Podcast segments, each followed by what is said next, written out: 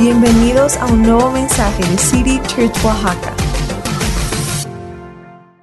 Pues vamos, a, vamos a, a seguir con la segunda parte de nuestra serie que estamos llevando que se llama No me adapto. Y viene de este versículo, Romanos 12, versículo 2. Dice, y no se adapten.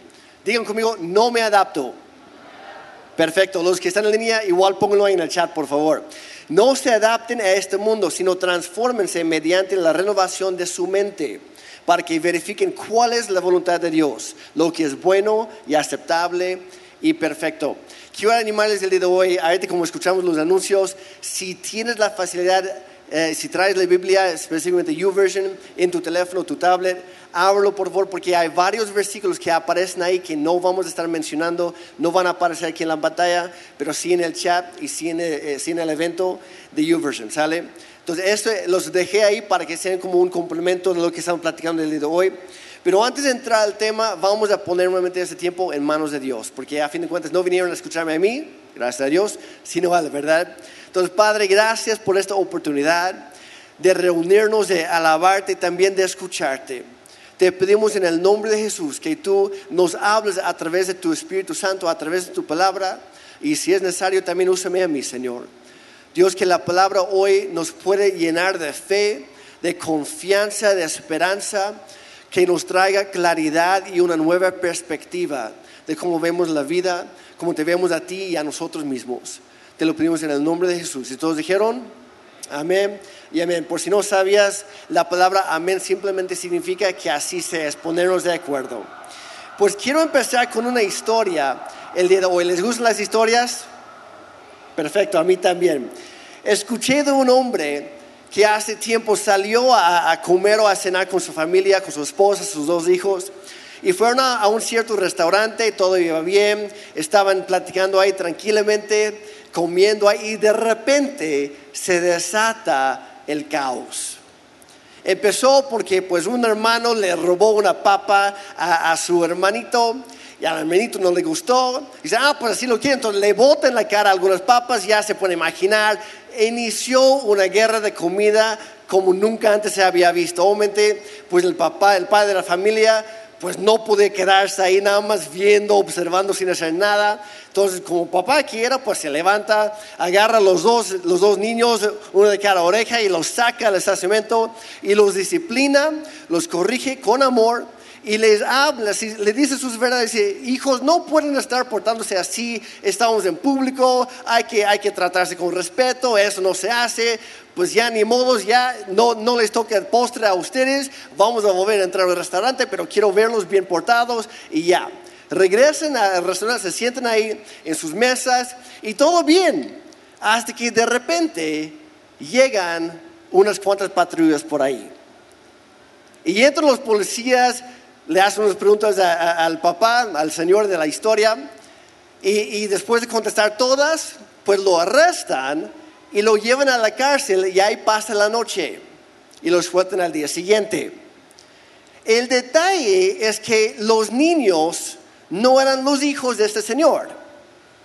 Y como se sentía como papá y pues sabía qué se, qué se tenía que hacer con sus propios hijos, se atrevió a hacerlo con los hijos de alguien más. ¿A cuántos de nosotros no nos ha dado ganas de hacer eso de vez, de vez en cuando?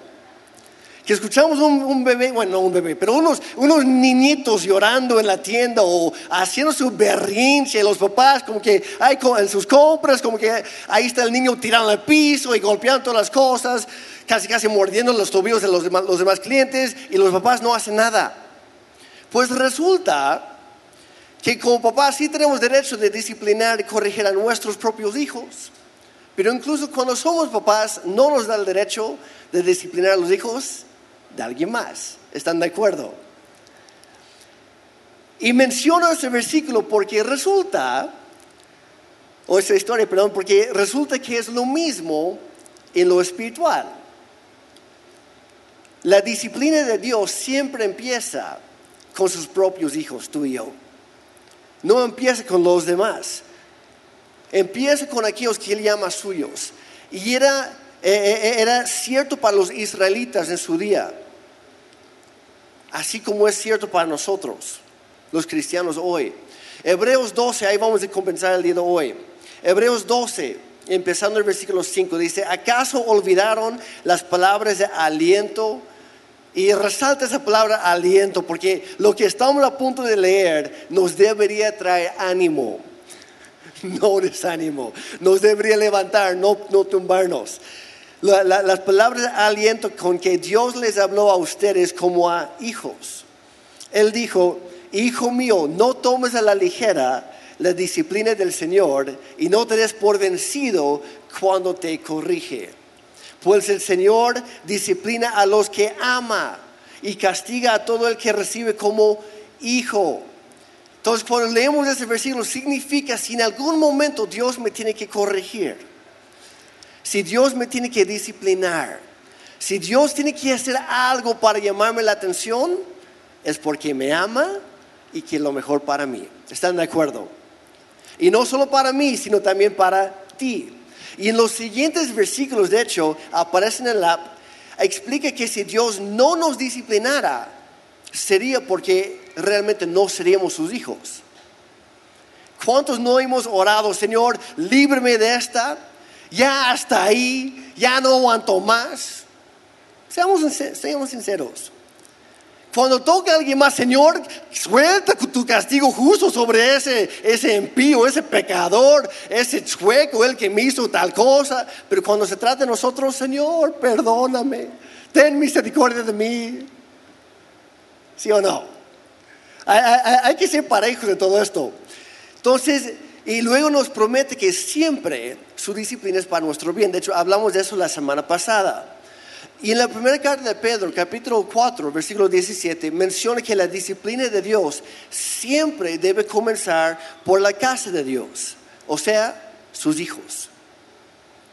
Muchas veces pedimos, Dios interven y haz algo en el gobierno, en las autoridades corruptas, con, no sé, eh, con tal fulano que, que me hizo tranza, lo que sea no nos damos cuenta que cuando pedimos el juicio, el justo juicio de Dios, y que Él meta mano, siempre va a iniciar con nosotros, porque somos sus hijos. Y a lo mejor para alguien eso va a cambiar la manera que tú oras por los demás. Señor, muéstrame compasión, así como te pido que muestres compasión a los demás. Que sigas teniendo paciencia porque todos lo necesitamos. Y a lo largo de la historia, muchas personas que dicen ser seguidores de Cristo, han asistido a la iglesia, en todas las iglesias del mundo, pero viven como si no lo fueran, como si no fueran realmente cristianos. Y a veces nuestras vidas, tristemente, no han sido muy diferentes que las vidas de las personas del mundo, las personas que no creen en Cristo. De repente luchamos o pasamos por las mismas cosas como el divorcio, como la impureza sexual, como las adicciones, el, no querer perdonar a los demás que nos ofenden, el no amar a nuestros enemigos, los chismes o lo que sea. La Biblia habla de muchas cosas y muchas veces como cristianos pasamos por lo mismo, luchamos con lo mismo. Tenemos las mismas dificultades, las, mismas debilidades. Pero a fin de cuentas, algo debería distinguirnos como cristianos entre los que realmente somos seguidores de Cristo y las personas que no. Y Dios nos ama demasiado como para permitir que nos alejemos demasiado de Él. Y Él en su gran amor hace lo necesario para asegurarse de que nosotros como hijos suyos nos parezcamos a Él y produzcamos fruto para su gloria. Y si requiere, si hace falta algún problema, alguna enfermedad, alguna crisis, alguna dificultad, lo que sea, Dios no, necesariamente lo manda, pero sí lo va a usar para cumplir sus propósitos. ¿Están conmigo hasta ahorita?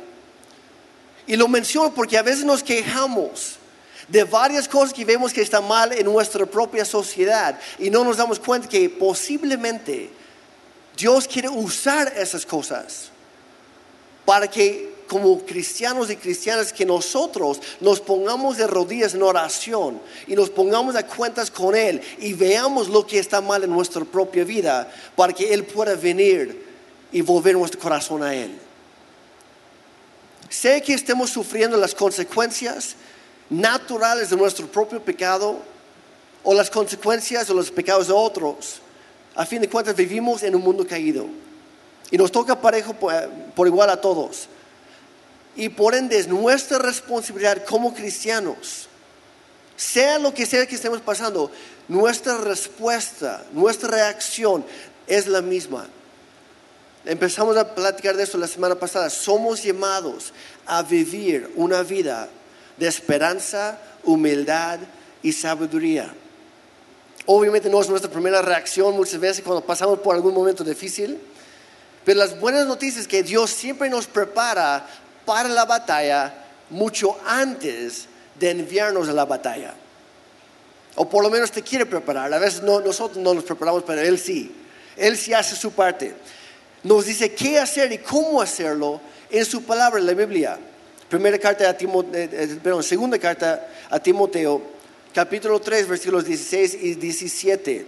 Dice, toda la escritura es inspirada por Dios y es útil para, y luego menciona seis cosas, enseñarnos lo que es verdad y para hacernos ver lo que está mal en nuestra vida. Nos corrige cuando estamos equivocados y nos enseña a hacer lo correcto.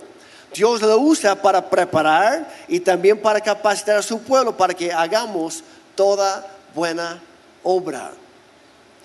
También nos da su Espíritu Santo para llenarnos de poder y nos da todo lo que necesitamos y todavía más. Menciona en Filipenses 2:13, pues Dios es quien produce en ustedes tanto el querer como el hacer para que se cumpla su buena voluntad.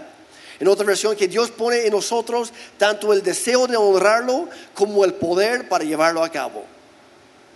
Y a fin de cuentas, cualquier cosa buena en nuestra vida es gracias a Él y es para su gloria. Las cosas malas o nosotros las hemos provocado o alguien más lo usó, pero en todo momento Dios quiere usarlo, quiere redimirlo también para su gloria. Y estamos en un proceso. Pero Dios también usa los momentos más difíciles, las pruebas en la vida para prepararnos. A nadie le gustan, pero son necesarios. ¿Saben por qué? Porque sin sufrimiento nunca habrá fortaleza. ¿Han escuchado esa frase alguna vez? Lo que no te mata te hace más fuerte. Es cierto en cuanto a nuestro sistema inmunológico. A veces nos golpea alguna enfermedad, lo que sea, algún bicho por ahí.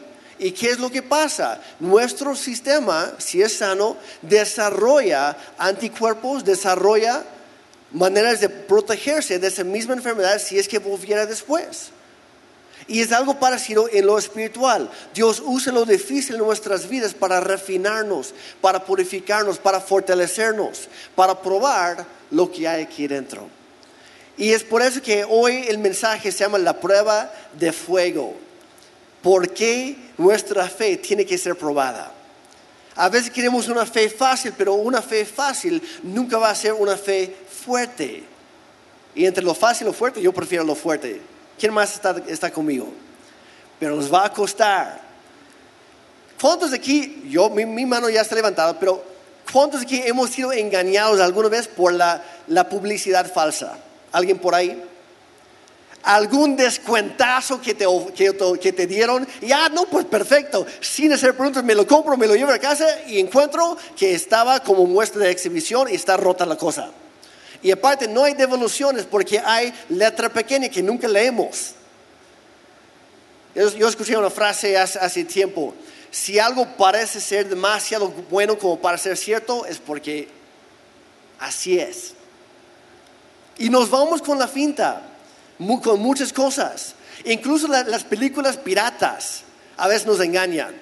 Empieza todo bien y estamos disfrutando la peli y pensamos que es original y simplemente nos costó 20 pesos porque, porque le sobró a alguien más.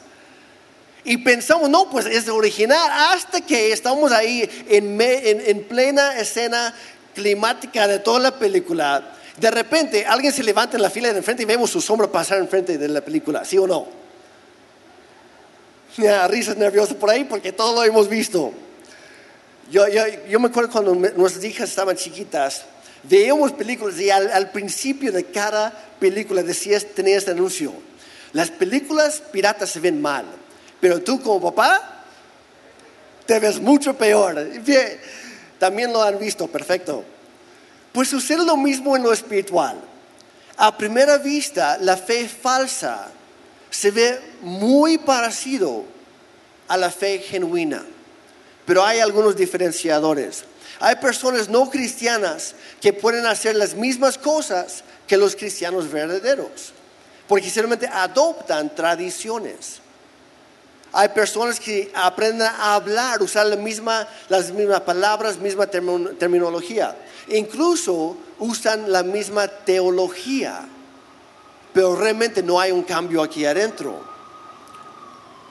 Y así era en los tiempos de Daniel. Si no estuviste la semana pasada, yo te animo, escucha el mensaje porque es base de todo lo que estamos viendo el día de hoy. Pero en los tiempos del profeta de Daniel, había demasiados descendientes naturales de Abraham que también se consideraban hijos espirituales de, Abraham. Pensaban, no, pues como traigo su sangre, pues no importa lo que haga. Y ellos practicaban varias de las mismas cosas. La circuncisión física, ofrecían sacrificios animales, respetaban ciertas dietas y cosas por el estilo, pero realmente nunca habían tenido un encuentro real con Dios. No tenían una fe propia. Su fe era falsa. Y eran judíos solamente por nombre dijera mi suegro, eran cristianos por apodo, nada más. Pero no hubo un cambio aquí adentro. Sus corazones estaban muy lejos de Dios. Usaban la etiqueta por fuera sin un cambio real por dentro. Y por eso el apóstol Pablo a su carta a los Romanos, capítulo 2, versículo 29, dice, no, un verdadero judío no es aquel que hace todo lo exterior, todo lo, no, no es el que aparenta, dice, un verdadero judío es aquel que tiene el corazón recto a los ojos de Dios. Y por cierto, los romanos no eran judíos. Entonces estaba hablando otra cosa aquí. No es algo de raza, no es algo genético. Dice, la verdadera circuncisión no consiste meramente en obedecer la letra de la ley, sino que es un cambio de corazón. Digan conmigo un cambio de corazón. Los que están en línea, pónganlo ahí en el chat un cambio en el corazón producido por el Espíritu. Y una persona con un corazón transformado busca la aprobación de Dios, no la de la gente. O sea, ¿qué es lo que muchas veces hacemos? Empezamos igual que los judíos, empezamos con las cosas exteriores. Empezamos con las cosas por fuera, esperando que en algún momento va a cambiar algo aquí dentro o aquí. Y Dios le dice, no, no, no, lo tiene al revés la verdadera fe inicia con un cambio en el corazón y de ahí empieza a cambiar lo demás hacia afuera. Entonces el punto es no agradar a los demás, no, no hacer cosas para que las cosas, para que las personas me vean, sino hacer lo que hago porque tengo una convicción que quiero agradar a Dios.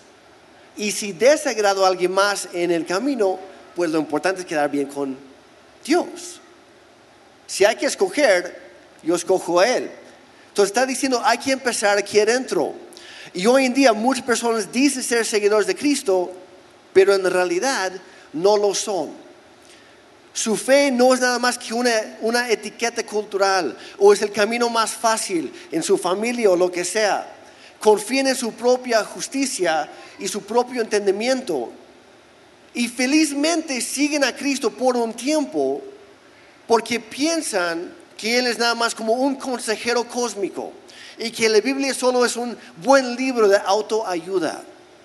Pero cuando viene lo difícil, cuando se dan cuenta que les va a costar algo, porque hay algunos que han escuchado que no, pues entrega tu vida a Cristo y toda tu vida va a ser perfecta. Es, es una ganga, es un ofertazo y no pide nada a cambio. Y si la salvación es un regalo de parte de Dios, es gratis para nosotros. A Él le costó todo. Pero sí nos pide que de acuerdo a nuestra salvación, que empecemos a vivir para agradar a Él, en gratitud. Y cuando, si nuestra fe no es real, cuando viene lo difícil, cuando viene la prueba, cuando empieza a costar algo, nos alejamos de la fe. Yo escuché a un señor decir que si nos alejamos de Dios, en medio de las dificultades o las pruebas, no es porque nuestra prueba es demasiado difícil, es porque nuestra fe no es genuina. Entonces lo que estamos hablando hoy no es para criticar a los demás, no es señalar con el dedo gordo a los demás, no es que tú, yo creo que esa persona no tiene una fe genuina, no, no, no, no. No venimos aquí a la iglesia para hacer eso. Venimos aquí para que el Espíritu Santo escudrine nuestro corazón y que nos muestre las cosas que hay en nosotros que no agradan a Dios. Como dijo el salmista, Dios examíname y muéstrame cualquier cosa que no te agrada. Entonces no es para señalar, es para examinarnos nosotros. ¿Está bien? Entonces todo lo que estamos hablando hoy es para vernos a nosotros. Es usar las pruebas y la palabra de Dios como un espejo para ver realmente lo que tengo yo aquí adentro. ¿Es genuino? ¿Es real o no lo es? Porque no sé tú, pero yo quiero garantizarme, yo quiero asegurarme que lo que tengo yo no es una mentira. No es un engaño que yo he creído. No es algo, no es un cuento por ahí sino que es algo real, sustancioso, algo que va a durar para siempre. Y por eso nuestra fe tiene que ser probada. Porque a veces es bien difícil saber si lo que tenemos es genuino, si es original o si es pirata, si es chafa, si es chatarra. A veces la etiqueta engaña, a veces la superficie, las apariencias engañan y hay que profundizarnos más. Y la cosa con la fe falsa es que no solo engaña a los demás, engaña a uno mismo. Porque uno cree que, no, pues yo estoy bien, yo estoy perfecto, lo mío no es de, de, un inmenso valor cuando en realidad puede que no tenga valor alguno. Por eso, igual que el oro, que se refina hasta siete veces, Pablo mencionó hace unas semanas, que el proceso de refinar el oro es trabajarle, es moverle, es calentarle, calentar el oro vez tras vez tras vez, hasta siete veces, para que salgan las, las, ah, ah, imperfecciones, las impurezas, y que el, que trabaja con el oro puede, este, como, con un, un, pedazo de, un trozo de madera o de metal, una cuchara, que puede quitar de la superficie las cosas que restan valor a ese oro. Y lo sigue haciendo hasta que quede un oro puro tan puro que, esa persona pueda asomarse y ver su propio reflejo como si fuera un espejo en la superficie del oro. Y es lo que Dios quiere hacer con cada uno de nosotros. Y por eso nuestra fe tiene que pasar por las pruebas. Pero aquí está la cosa. A veces pensamos que Dios nos está probando para que Él sepa qué es lo que traemos dentro. Y no es cierto. Dios ya lo sabe. Las pruebas en nuestra vida no son para Dios. Son para nosotros para que nosotros podamos ver qué es lo que traemos adentro. Y por eso hablamos la semana pasada de la importancia del sufrimiento y las dificultades, de exponer lo que traemos adentro. Y a veces como cristianos pensamos, incluso no, casi que queremos entrar en shock, pensamos, no, ¿por qué estoy pasando por esto? Si Dios me ama tanto, si soy su hijo. Pero la Biblia enseña que Dios no tiene favoritos. Y leemos al principio que cuando Él nos corrige es porque nos ama. Entonces hay que tomarlo no a la ligera, no hay que rechazarlo, hay que abrazarlo. Señor, ¿qué es lo que tú me quieres enseñar a través de todo esto? Y cuando leemos la Biblia, encontramos historia tras historia tras historia de todos los personajes que pasaron por pruebas. Todos. Abraham fue probado en su fe en cuanto a su hijo y, varias otras cosas. Abraham, Isaac, José, Moisés, David, Esther, Job, y la lista sigue. Jesucristo mismo fue probado. Y como digo, a veces pensamos, no, pues soy inmune al sufrimiento, al dolor, porque soy cristiano, soy hijo de Dios. Y no es así. Vivimos en un mundo caído. Pero como empezamos, como empezamos con todo esto, es una, palabra de aliento. Nos debe animar porque hay un propósito detrás de todo esto. Si Dios no liberó a su propio Hijo Jesucristo de sufrir y de estar a prueba, mucho menos vamos a ser la excepción tú y yo, que también somos sus hijos. Y la prueba de fuego a través del sufrimiento, las pruebas, las injusticias, etcétera, revela la naturaleza de nuestra fe, si es genuina o no. Y Dios sube la temperatura vez tras vez lo suficiente para refinarnos, igual que el oro. Para que nuestra fe se vuelva algo de inmenso valor. Algo que no solamente beneficia a nosotros, algo que no solamente glorifica a Dios, sino algo que inspire a los demás a enamorarse de nuestro Señor Jesucristo. Yo debería escuchar un amén por ahí y no lo escuché. Ese es el punto, ese es lo que Dios anhela en nosotros y por eso en 1 Pedro 1, 6 y 7 dice, así que alégrense de verdad, en otra versión dice, alégrense mucho, les, les espera una alegría inmensa, aunque tienen que soportar muchas pruebas por un tiempo breve. Como que la primera, la primera mitad de ese versículo está increíble, nos gusta, la segunda mitad no tanto pero están juntos en el mismo versículo. Dice, estas pruebas demostrarán que su fe es auténtica. Está siendo probada de la misma manera que el fuego prueba y purifica el oro, lo que ahorita mencionamos. Aunque la fe de ustedes es mucho más preciosa que el mismo oro, entonces su fe, al permanecer firme en tantas pruebas, les traerá mucha alabanza, gloria y honra en el día que Jesucristo sea revelado a todo el mundo. O sea, lo que estamos pasando hoy, Dios lo está usando para traer gloria y honra y que todos encuentren a Cristo a través de lo que tú y yo pasamos hoy. Y eso es lo que nos debería traer aliento y ánimo y esperanza. Que no termina aquí, no termina en esta prueba, no termina en esta crisis o enfermedad, lo que sea. Vamos para algo más grande. Y Dios quiere usar toda nuestra vida para su gloria.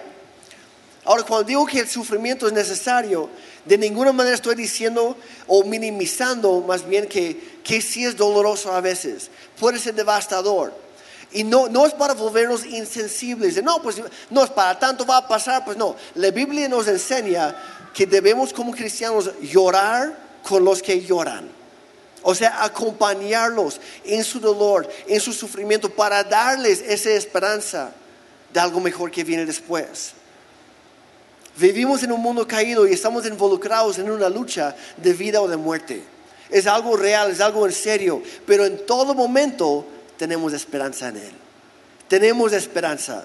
Tenemos una promesa de Dios que aunque a veces sentimos que, que nos está llevando al borde del mismo abismo, Dios nos promete que nunca nos va a tirar por ahí.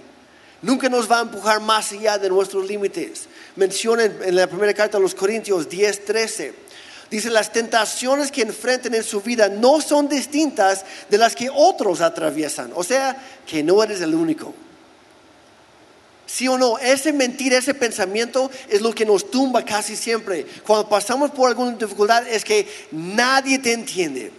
Es que tú eres el único que estás pasando eso. Es que pobre de ti. Y nos queremos ser la víctima. Hacernos víctimas nunca nos va a hacer crecer. Y Dios está diciendo, no, no, lo que ustedes están pasando, otros ya lo pasaron. Y así como ellos lo vencieron, ellos salieron, tú también lo harás. Sigue confiando en mí, sigue conmigo, no te alejes, no te alejes, dice, Dios es fiel y no permitirá que la tentación sea mayor de lo que puedan soportar. O sea, si tú estás enfrentando algo es porque Dios mismo cree en ti que Él considera que tú puedes con eso y todavía más.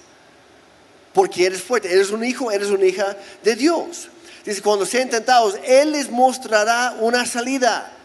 O sea, no nos deja abandonados, no nos deja ahí luchando y, ahogándonos solitos en, en, alta mar. Dice, no, ya les dejé una salida y les voy a mostrar por dónde es. Estoy con ustedes en medio de lo que sea. Y es de donde viene nuestra paz. Porque Jesús está con nosotros en medio de cualquier tormenta. Y sea que Él decida calmar la tormenta o que nos dé la fuerza y la fe para atravesarla, Él sigue en la barca con nosotros. Él nunca nos deja. Y en todo eso, como digo, el punto aquí no es señalar a los demás. No es que le faltó fe. Es que su fe no era genuina. No es, ¿qué está, Señor, qué está pasando en mí? ¿Qué es lo que yo he creído que realmente no es así? No es cierto, no es una verdad. Y lo digo porque no hay que ver muy lejos, obviamente en nuestra propia vida, pero también en la Biblia, que incluso la fe genuina, la fe verdadera, de vez en cuando tropieza por ahí. Moisés no siempre controlaba su enojo. No siempre, de hecho le costó su entrada a la tierra prometida, pero nunca perdió la fe. Abraham mintió en varias ocasiones, pero aprendió de ello. David cometió adulterio y luego coordinó un asesinato para cubrir el adulterio. O sea, andaba mal el cuate. Otros, como Pedro en el Nuevo Testamento, él negó a Cristo públicamente tres veces. Y estamos hablando de héroes de la fe, todos ellos y muchos más. La fe genuina también se tropieza, a veces se cae de vez en cuando, porque seguimos siendo humanos. Y Dios en su gracia nos levanta otra vez y nos empuja hacia adelante. Nos dice, hija mía, hijo mío, no te quedes ahí, estoy contigo, levántate, vamos para allá. Yo te llevo. Y cuando tú no puedes caminar, yo te cargo.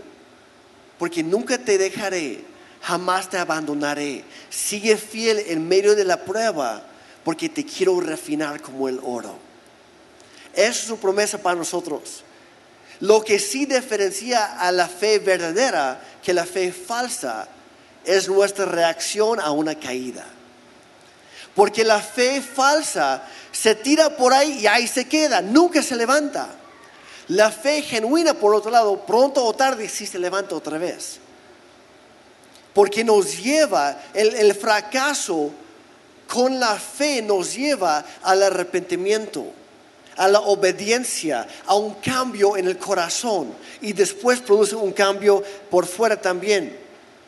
Es lo que distingue la fe genuina y la fe falsa. Ambas fracasan, ambas nos fallan, porque somos humanos, nosotros fallamos. Pero la fe genuina lucha por ponerse de pie nuevamente. Tal vez cuesta un poco de tiempo, un poco de fuerza, un poco de energía, un poco de amores caída y me, empiezo a levantar y otra vez me caigo de boca y otra vez, pero ahí vamos. Y poco a poco nos levantamos otra vez y seguimos corriendo. Empoderados por el Espíritu de Dios, encontramos la manera de perseverar, de avanzar, de seguir corriendo como Daniel o de estar cojeando como Jacob. Que él luchó con Dios mismo y le Dios le, lesionó la cadera y hasta el día de su muerte Jacob caminaba así, lentamente, pero eventualmente llegó a la meta en Cristo Jesús. Y es lo que Dios nos llama a cada uno de nosotros a hacer. Hay que terminar la carrera. No, no importa tanto cómo empiezas la carrera de la fe, importa cómo terminas. ¿Hay algún deportista, algún atleta por acá? ¿Algún corredor? ¿O soy el único? Bueno, en mis tiempos yo era. Pero lo han visto, ¿verdad? Los Juegos Olímpicos o lo que, sea. No importa cómo inicia la, la, carrera. No dan premios por el que más rápido empezó. Dan el premio al que termina bien. Y así es la vida cristiana. No es, un, no es una carrera de 100 metros de velocidad. Es un maratón de toda la vida. Ahora, eh, quiero aclarar, es mejor un buen comienzo que un mal comienzo. ¿Ok? Pero incluso Dios puede tomar el peor comienzo de la historia del mundo y cambiarlo para su gloria y que sea eh, la, la, la, meta la terminación de esa carrera más gloriosa en la historia. Y voy a decir algo. A veces los mejores testimonios vienen de personas que, perdón la, la gramática, pero que más peor han andado. ¿Sí o no? Cuando pasamos por algo y no está tremendo y Dios lo usa para su gloria y es un testimonio, es un buen reporte en nuestra fe que nos ayuda y nos anima a seguir corriendo y también de inspirar a los demás. Por eso las pruebas, no vamos a, no vamos a probar todas. De vez en cuando vamos a, a fallar. Pero Dios en su gracia sigue amándonos, sigue levantándonos y nos sigue empujando hacia adelante hay que terminar la carrera. Entonces, ¿cómo podemos reconocer una fe falsa en nuestra propia vida? Porque a veces confundimos la fe con otras cosas, como por ejemplo las buenas intenciones. Las buenas eh, intenciones son buenas y son un buen comienzo, pero si es todo lo que tenemos, no tenemos nada. El- hay un ejemplo, por ejemplo, de, de los gym, los gimnasios. ¿Saben de dónde sacan la mayoría de su dinero? Es vender membresías anuales a personas que dicen, no, pues este año voy a hacer un cambio en mi vida. Y van tres veces y nunca regresan, pero ya pagaron el año completo. Así ganan su dinero.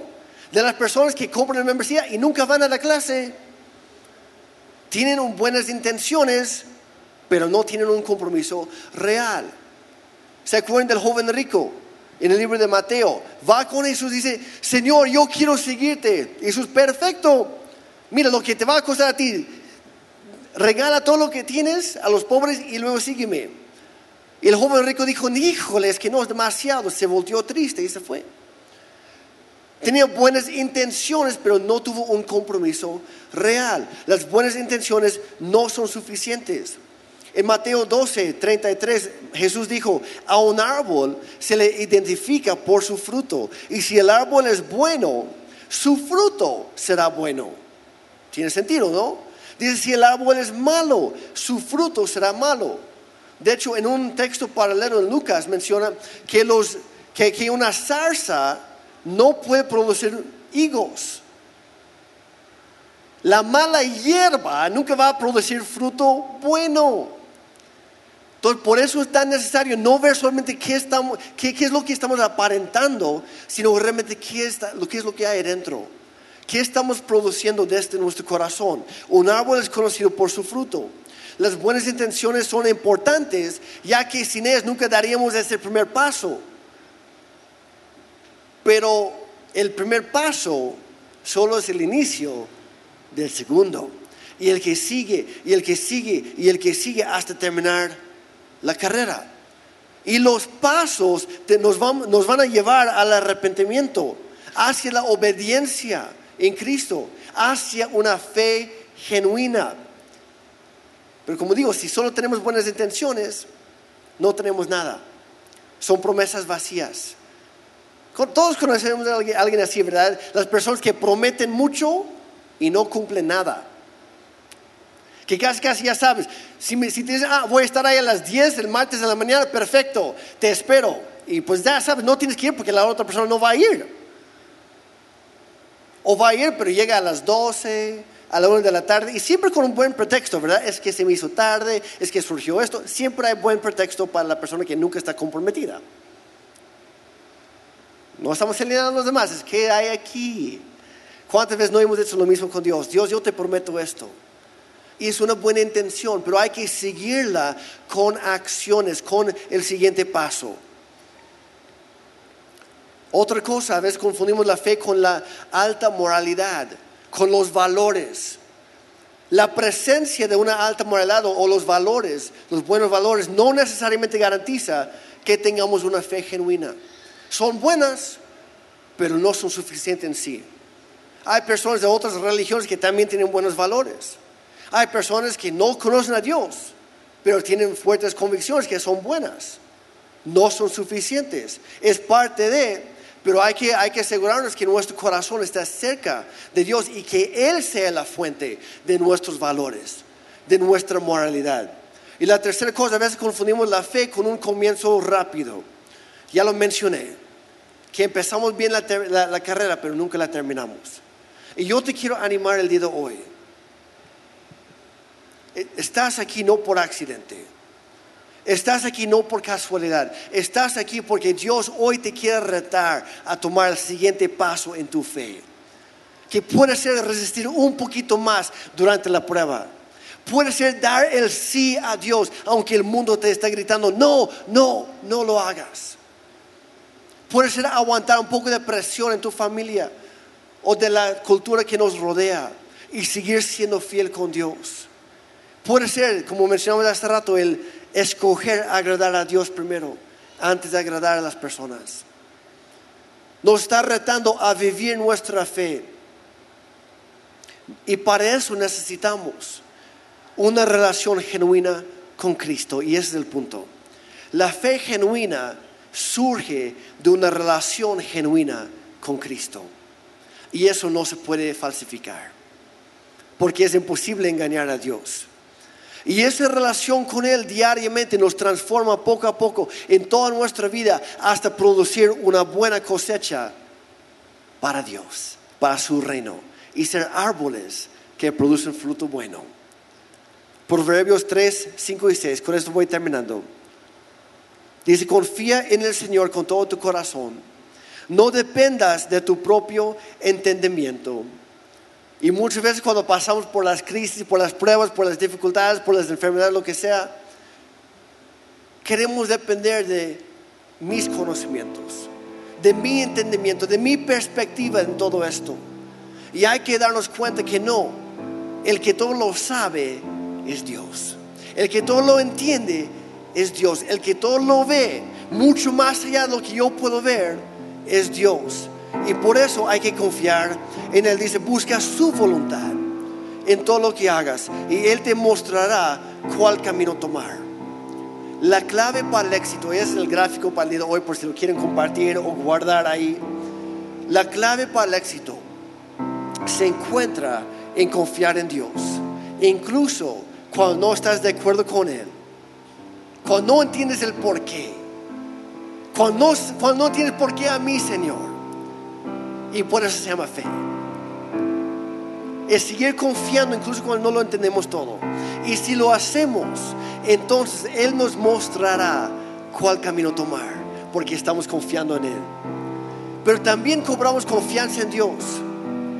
Cada vez que nos acordamos de todas las cosas buenas que Él ha hecho por nosotros. Y por eso nuestra fe no es una fe, no es una fe ciega. A veces nos cuesta, a veces somos buenos para recordar lo malo y olvidar lo bueno, ¿sí o no? La fe genuina se acuerda de lo bueno. Y dice, Señor, así como has sido fiel en el pasado, así como me sanaste la otra vez, así como proveíste la otra vez, así como supliste la otra vez, así como, como, me, como me ayudaste la otra vez, etcétera, etcétera, etcétera. Yo sé que lo volverás a hacer porque tú nunca cambias. Puedo confiar en ti porque tú eres confiable. Recordar el amor de Dios hoy y lo que ha hecho por nosotros en nuestras vidas es la base para creer y mirar al futuro con esperanza. Y de eso vamos a hablar la próxima semana. Así que no van a querer perderlo. Pero ¿por qué no se ponen de pie, por favor, si es que pueden? Y vamos a terminar nuestro tiempo orando. Y yo te quiero animar porque a lo mejor va a ser un poco diferente para cada quien aquí. Pero yo te animo.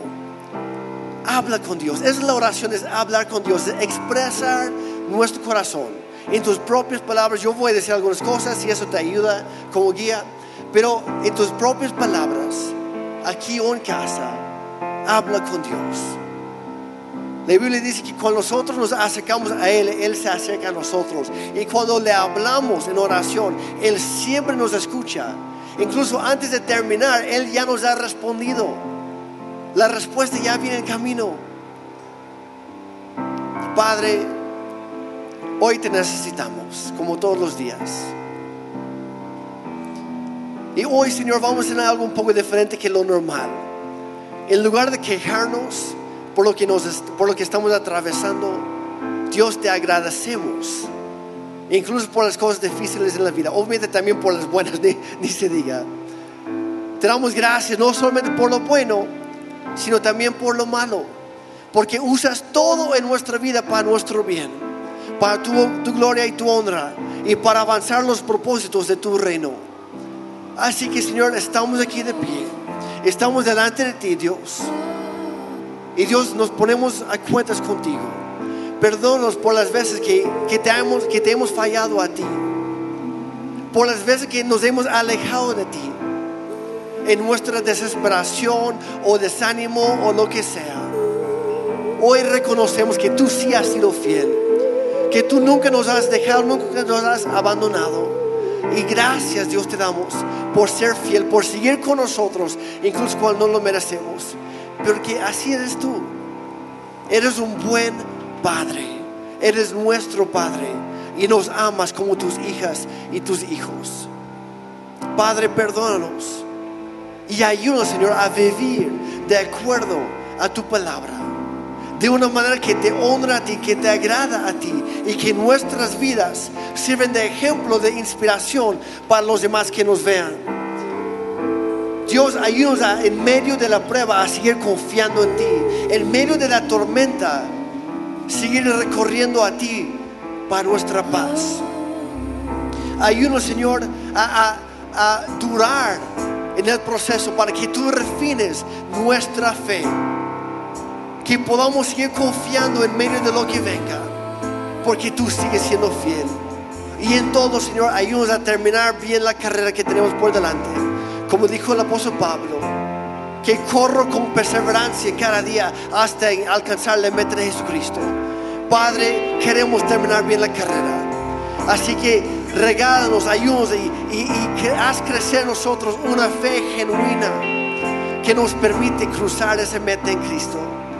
Te lo pedimos en el nombre de Jesús. Y si estás aquí hoy, si estás escuchando y nunca has encontrado, nunca has empezado esa relación con Cristo y quieres hacerlo el día de hoy, puedes hacerlo. Repito conmigo, Padre Santo, yo te necesito. Perdóname por todo lo que he hecho en contra de ti. Hazme nuevo. Adopta, adóptame como hijo, como hija tuya. Yo te entrego mi, vida y recibo nueva vida en ti a través de Jesucristo.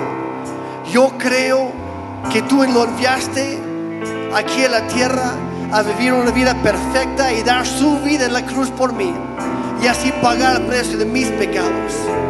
Dios sí, yo reconozco he pecado, pero hoy tu salvación ha llegado a mi vida.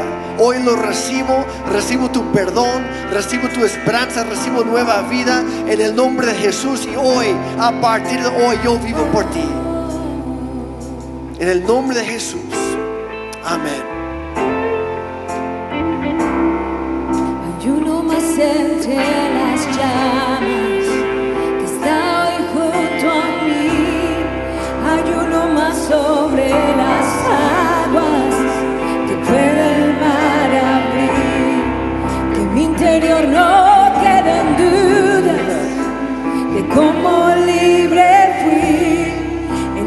que venció a la